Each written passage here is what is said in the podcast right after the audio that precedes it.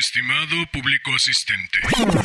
Híjole, no me lo tomes a mal, pero hoy no se me antoja particularmente tanto protocolo, tanta formalidad, tanta galantería y tanto previo.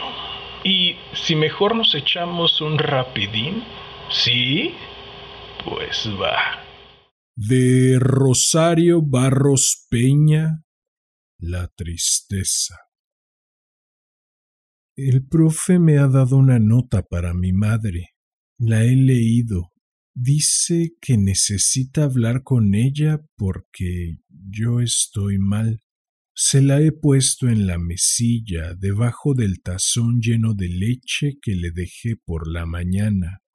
He metido en el microondas la tortilla congelada que compré en el supermercado y me he comido la mitad. La otra mitad la puse en un plato en la mesilla al lado del tazón de leche. Mi madre sigue igual, con los ojos rojos que miran sin ver y el pelo que ya no brilla desparramado sobre la almohada.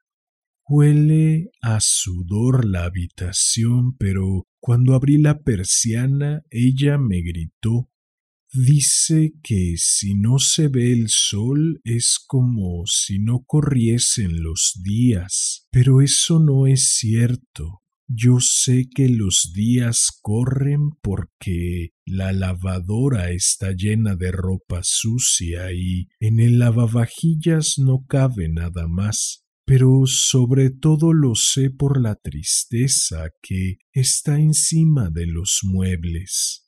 La tristeza es un polvo blanco que lo llena todo.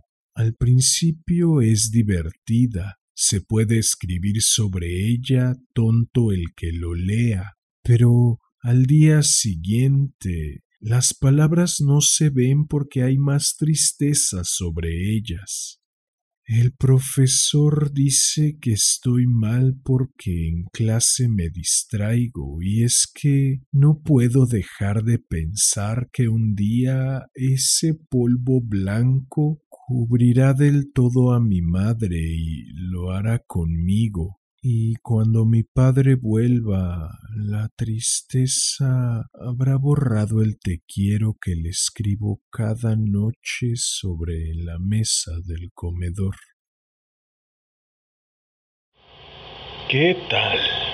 Nada mal, ¿no? ¿Qué dices? ¿Te espero el próximo jueves para otro rapidín?